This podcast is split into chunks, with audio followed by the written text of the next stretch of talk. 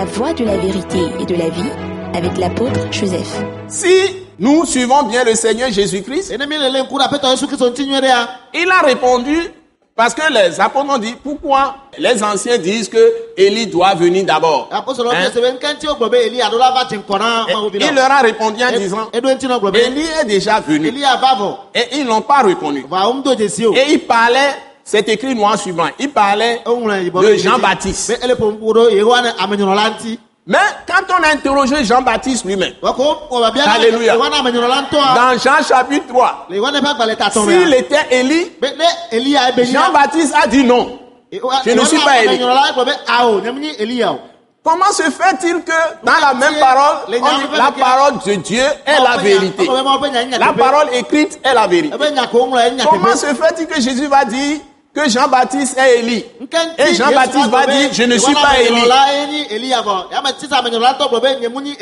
La réponse se trouve dans Malachie chapitre 4. ɖo ŋutia le malacha ƒe agbalẽ ta ne me Dieu n'a pas dit par les prophéties que Élie va mourir et plus tard il va ressusciter, il revient. en- euh, euh, elia ah, la ku ça y est, il va ressusciter, c'est encore lui qui vient faire les choses. C'est lui lui-même va en personne. Ou bien il va naître à travers quelqu'un et on va dire qu'il y a réincarnation. eh, Les prophéties ne l'ont pas dit. Ce que les prophéties ont dit, la Bible dit qu'il y a quelqu'un qui vient, qui aura l'esprit et la puissance d'Élie. Allez bien lire. Donc la révélation est puissante. Donc il faut prendre toute la Bible. Depuis le début, juste depuis Genèse 1, Mose- Mose va parler 1 jusqu'à Apocalypse 22, le dernier verset. Il ne faut rien enlever, rien retrancher. Donc les gens qui enseignent, nua qui disent, mais ils sont maintenant Élie revenus, elia ils sont dans la plus grave erreur. gãtɔ me Donc tout ça, c'est des mensonges. Donc ce qui est vrai, c'est que Jésus est unique. Élie, est unique. Jean-Baptiste est unique. Jérémie est unique. Esaïe est unique. Joseph. Kodjo Agbemehin aussi est unique. Dieu nous crée de façon unique. Et quand tu meurs, c'est fini. C'est pourquoi tu dois recevoir la parole aujourd'hui. Il ne faut pas faire comme le mauvais riche. wa Et quand il est mort, il s'est retrouvé maintenant dans l'enfer. Il y a un trou entre lui et là où les gens restaient dans l'Ancien Testament. Maintenant, c'est changé. Donc, aujourd'hui, on va auprès du Seigneur la gbɔ carrément Allô? dans le feu. Dans le feu, on commence déjà à vivre des souffrances. alo Hein? Donc, nous devons recevoir la parole aujourd'hui.